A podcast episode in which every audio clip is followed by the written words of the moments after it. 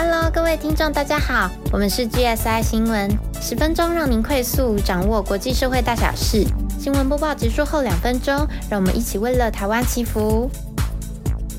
我是大学特派记者 Flora，今天新闻会由 Flora、Shirley、Robert 来播报，为您播报二零二二年五月十二日至五月十八日的新闻要闻。第一则，国内外疫情速报；第二则。肖兹访日以及日本泰国合作，与日本首相拜访教宗。第三则乌俄战报第七十一天至第七十七天。首先，我们来看国内疫情。五月十八日本土确诊首破八万例，单日死亡病例也创新高，有四十一人。要注意的是，根据统计，死亡的人大多是有癌症病史。重大慢性病史的人，还有就是连一剂疫苗都没有接种的人。十三日开始，由于儿童确诊数增加，指挥中心开设学龄前儿童就医绿色通道，优先照顾儿童。如果听众们万一真的有需要时，可以上网查询哪些医院有这方面的资源哦。五月十六日起，第四季开打，建议六十五岁以上长者。长照机构住民等十类人可以赶快去施打。十七号开始，居隔措施有新制，确诊者一样是七加七，七天居隔加七天自主防疫。如果同住家人有打满三剂的，就采零加七，零表示可以免居隔加七天自主防疫。如果同住家人没有打满三剂的，就采三加四。三天居隔加四天自主防疫，以上总共三种措施。如果是自主防疫期间，非必要不要外出。外出的话，需有二日内家用抗原快筛阴性证明。五月十八开始，只要是六十五岁以上长者，还有居家隔离、居家检疫以及自主防疫者。这三类人只要是快筛阳性，就可以开立辉瑞口服药喽。部落格上有开药的 SOP，听众们可以上去了解。台大公卫学者陈秀熙发现，近两三周，七十岁以上确诊者，确诊长者死亡率高于近五年同期背景值，显示医疗量能不足。以致因疫情所导致的死亡人数明显变多，形成所谓的超额死亡。如果医疗量能充裕，即便高龄长者染疫，死亡率也不至于高出一倍多。其实，纽西兰、南韩等国在疫情即将进入高峰之际，也出现过七十岁以上长者超额死亡现象。台湾如果要做得比纽西兰更好，关键就是克服医疗量能不足的问题。接种疫苗为减少重症和死亡的重要手段。补充一下，因为疫情严重，台北市府十八号宣布，五月二十三日至二十七日改为远距教学。国三及高三则从五月二十三日起至毕业典礼前一天改为远距教学。桃园、台中等各县市几乎都有跟进，听众们可以稍微留意一下。第二则，先前五月十号时，北韩突然下令全境封锁，后来官方媒体承认北韩境内已经爆出了新冠肺炎疫情，而且人民啊一剂疫苗都没有打。直到十八号为止，总共有二十六万两千两百七十人出现发烧的症状。五月十二号，日本首相岸田文雄跟欧洲理事会主席米歇尔以及欧盟执委会主席范德莱恩举行定期领袖会谈。在会谈开头，岸田称，俄罗斯侵略乌克兰的行动已经动摇了国际秩序的基础。日本与欧盟将强力制裁俄罗斯，以坚定决心进行应应。面对中国与北韩。日本、欧盟确认要朝实现自由而且开放的印太强化合作。面对中国与北韩，范德莱恩说，欧盟将在印太地区扮演积极的角色。十五号，在美国加州呈现日内瓦教堂，一起枪击案件震惊了美国跟台湾。枪手周文伟在进入教堂后，先试图用锁链摔住大门，再用强力胶破坏门锁，并且在教堂内放置了四枚类似汽油弹的爆裂物，之后向教会开火。为了不造成更多的伤亡，医师郑达志挺身阻挡枪手。却中弹不幸身亡，有五人轻重伤。这六人都是台湾侨民。该教会的信徒几乎都是台裔美国人。美国警方认定此案是针对台湾人而刻意发动的仇恨枪击。周贤对中国和台湾之间的政治紧张局势愤恨不满。这起枪击案啊，是出于政治动机的仇恨事件。检察官十七日表示，周贤将以谋杀等罪名起诉，恐怕面临死刑。第三则，我们来看乌克兰俄罗斯的战况。五月十三号，第七十八天，俄军之前强行渡过北顿内茨克河，遭到乌克兰的军队伏击。有网友在推特上面公布空拍的照片，还有画面，出估。统计大概有四十多辆的坦克车，还有多种装甲车，都在这一波伏击当中被摧毁。Zelensky 在夜间演说当中表示：“我们持续收复乌克兰被占领的领土，截至今天已经夺回一千零一十五处聚落，光是过去二十四小时就收复了六处聚落。”乌克兰检察总长表示，乌克兰正审判一名被拘留的二十一岁俄罗斯士兵 Vadim s h i s h m a l i n。这个人会成为乌克兰俄罗斯十一周冲突以来第一个因为涉及战争罪而接受审判的俄罗斯军人。战争罪这个词指的是在交战还有占领的期间违反国际法的行为，包括刻意针对平民以及攻击医院、学校和历史古迹的行为。国际方面，联合国人权理事会 UNHRC 通过决议。要调查俄罗斯军队在乌克兰首都基辅地区以及其他地方可能犯下的战争罪。与此同时，美国国防部长奥斯汀十三日和俄罗斯国防部长绍伊古首次谈话，但是没有进展。五月十四号，第七十九天，路透社报道，乌克兰已经在黑海的蛇岛附近破坏一艘俄罗斯海军后勤补给舰 “Bobrov 号”。与此同时，马里乌波亚速钢铁厂的军人的家属恳求救出这些守军。不过，乌克兰军事情报首长布达诺夫告诉英国的天空新闻网 Sky News 说，突破点将在八月下半月出现，而积极的战斗行动大多数在年底前就能结束。他还说，俄国总统普京已经罹患癌症，病情严重。另外，乌克兰财政部长 Marchenko 指出。乌克兰被迫得花约八十三亿美元在对抗俄军入侵作战，而非用于国家发展。这真的很庞大，这笔费用。战争不只是造成生命的伤亡，对经济社会民生等方面都造成很大的影响。相信听众们一定很有感觉吧。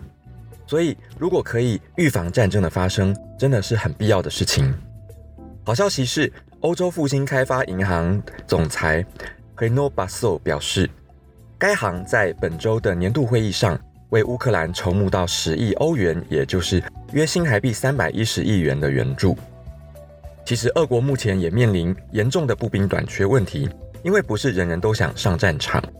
英国《卫报》The Guardian 报道，有一批精锐的俄罗斯陆军旅士兵，四月初被告知准备第二次被部署到乌克兰的时候，有位部队成员说，并不是每个人都赞成战斗啊。我们当中有许多人根本不想回去乌克兰。俄罗斯的外长拉夫洛夫指控西方对俄国发动的全面混合战。他们说，俄国将会借由与中国、印度等国家深化伙伴关系，来抵挡西方制裁。五月十五号第八十天上午，有四枚飞弹袭击乌克兰西部靠近波兰边境的亚亚沃利夫地区的军事基础设施，该目标被完全摧毁。乌克兰战争的前线出现变化，俄军在战事激烈的顿巴斯区取得若干进展。Zelensky 表示，东部顿巴斯区情势仍然非常艰困。乌克兰则是在俄军占领的伊兹姆市附近发动反攻。外国媒体指出，乌克兰施压伊兹姆市，还有俄国的补给线，将使得俄军更难包围顿巴斯区东部战线的乌克兰军队。美国联邦参议院少数党领袖 McConnell 还有共和党参议员造访乌克兰，与泽连斯基会面。McConnell 的出访代表美国不分党派对于乌克兰是广泛支持的。国际方面，NATO 北约这一天承诺将向乌克兰提供无限制的军事支持。与此同时，芬兰放弃数十年来的军事不结盟政策，重新塑造欧洲权力平衡，并且激怒了克里姆林宫之后，做出加入北约的历史性决定。瑞典执政党也同意支持加入北约。Stoltenberg 表示，北约在处理芬兰和瑞典申请入盟的期间。将寻求为两国提供临时安全保障，包括可能在这个地区增加兵力。美国国务卿布林肯还有乌克兰外交部长库勒巴会面，表示美国会有更多武器和其他援助正在运往乌克兰的路上。五月十六，第八十一天，乌克兰总统顾问 Olesky 说，俄军遭遇乌军的反攻后，从哈尔科夫撤退。转向顿巴斯方向，乌军在北部地区取得极大进展，几乎已经要触及俄国乌克兰的边境。与此同时，乌克兰在哈尔科夫周围的反击也已经取得进展。俄国的军事新闻网站 SOFREP 的主编表示，俄军每天在乌克兰需要消耗大约九亿美元，也就是约两百六十亿元台币。两个半月以来，已经消耗完一年的军费。俄国警告，芬兰和瑞典试图加入军事联盟北大西洋公约组织 （NATO） 是重大错误，莫斯科将采取反制措施。同一天，俄罗斯退役上校霍达里诺克十六日在一直支持克里姆林宫的俄国国营媒体上，针对特别军事行动发表评论，并且向观众喊话：“你们不应该囫囵吞下资讯镇静剂。”老实说，对我们来说，状况将会越来越糟。乌克兰可以动员多达一百万武装人员，而且俄罗斯早已四面楚歌。这位上校直言，主要问题就是我们处于完全的地缘政治孤立状态。实际上，全世界都反对我们，我们必须摆脱这种局面。五月十七号，第八十二天，乌克兰国防部长列兹尼科夫表示。乌俄战争正进入拖延阶段，俄军目前主要集中在包围和歼灭顿内茨克和卢甘斯克地区的乌克兰武装部队，建立并保持一条由俄罗斯通往克里米亚的地面走廊，以及要彻底占领乌南。五月十八号，第八十三天，这则新闻蛮多地名的，听众们可以参考部落格上的地图哦。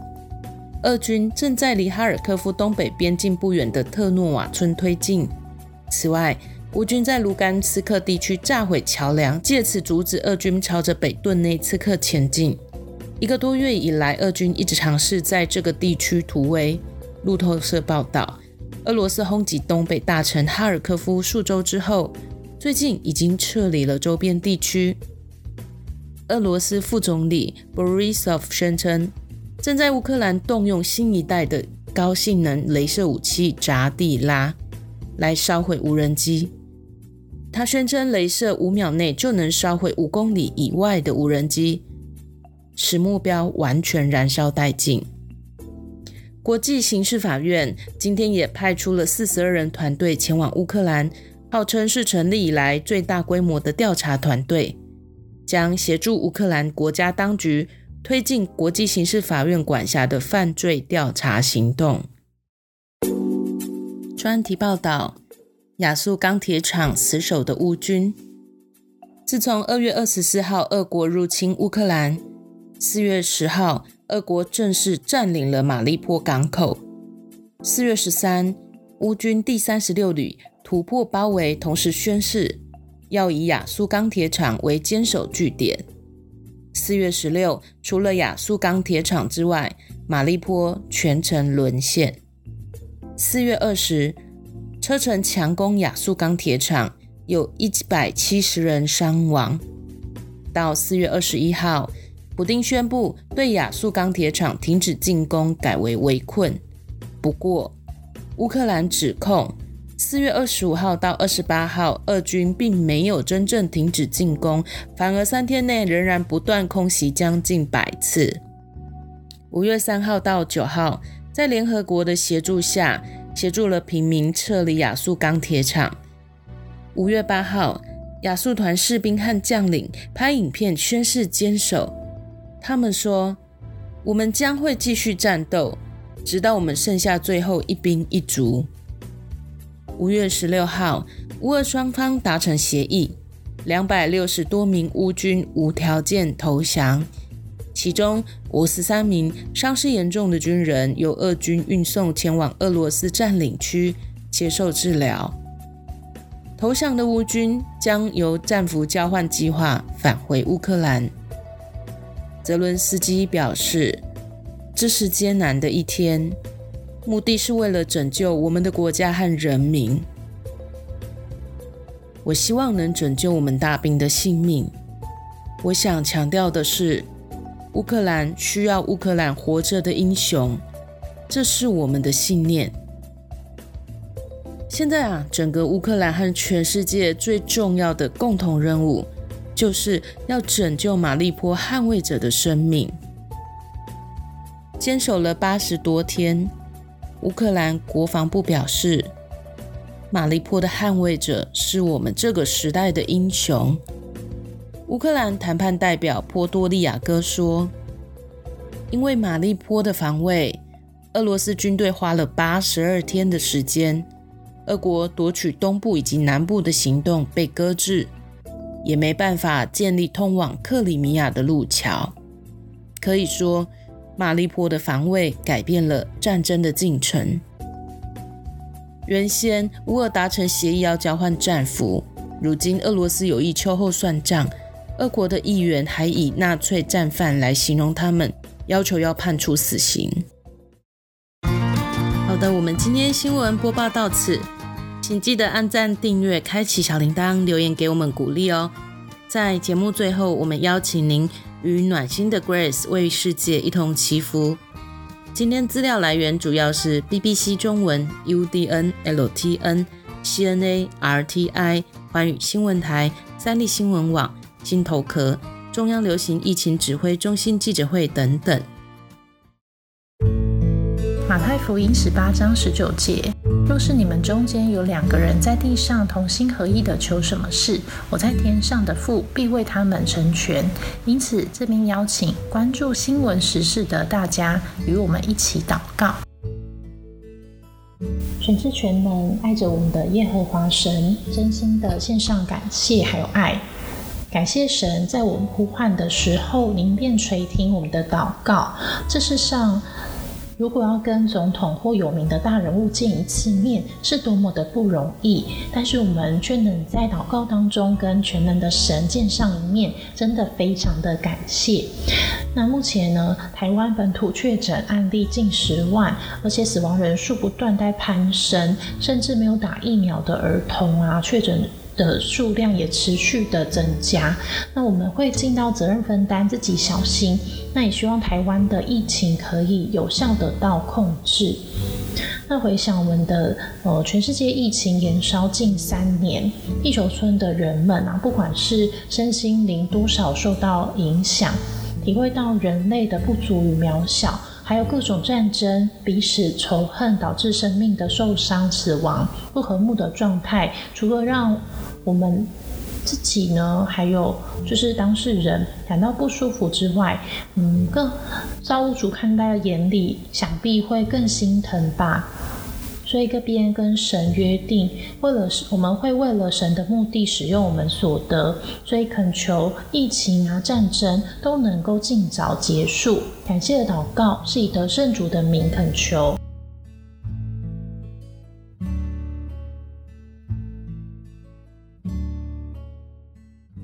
那我们下集再见喽！拜拜。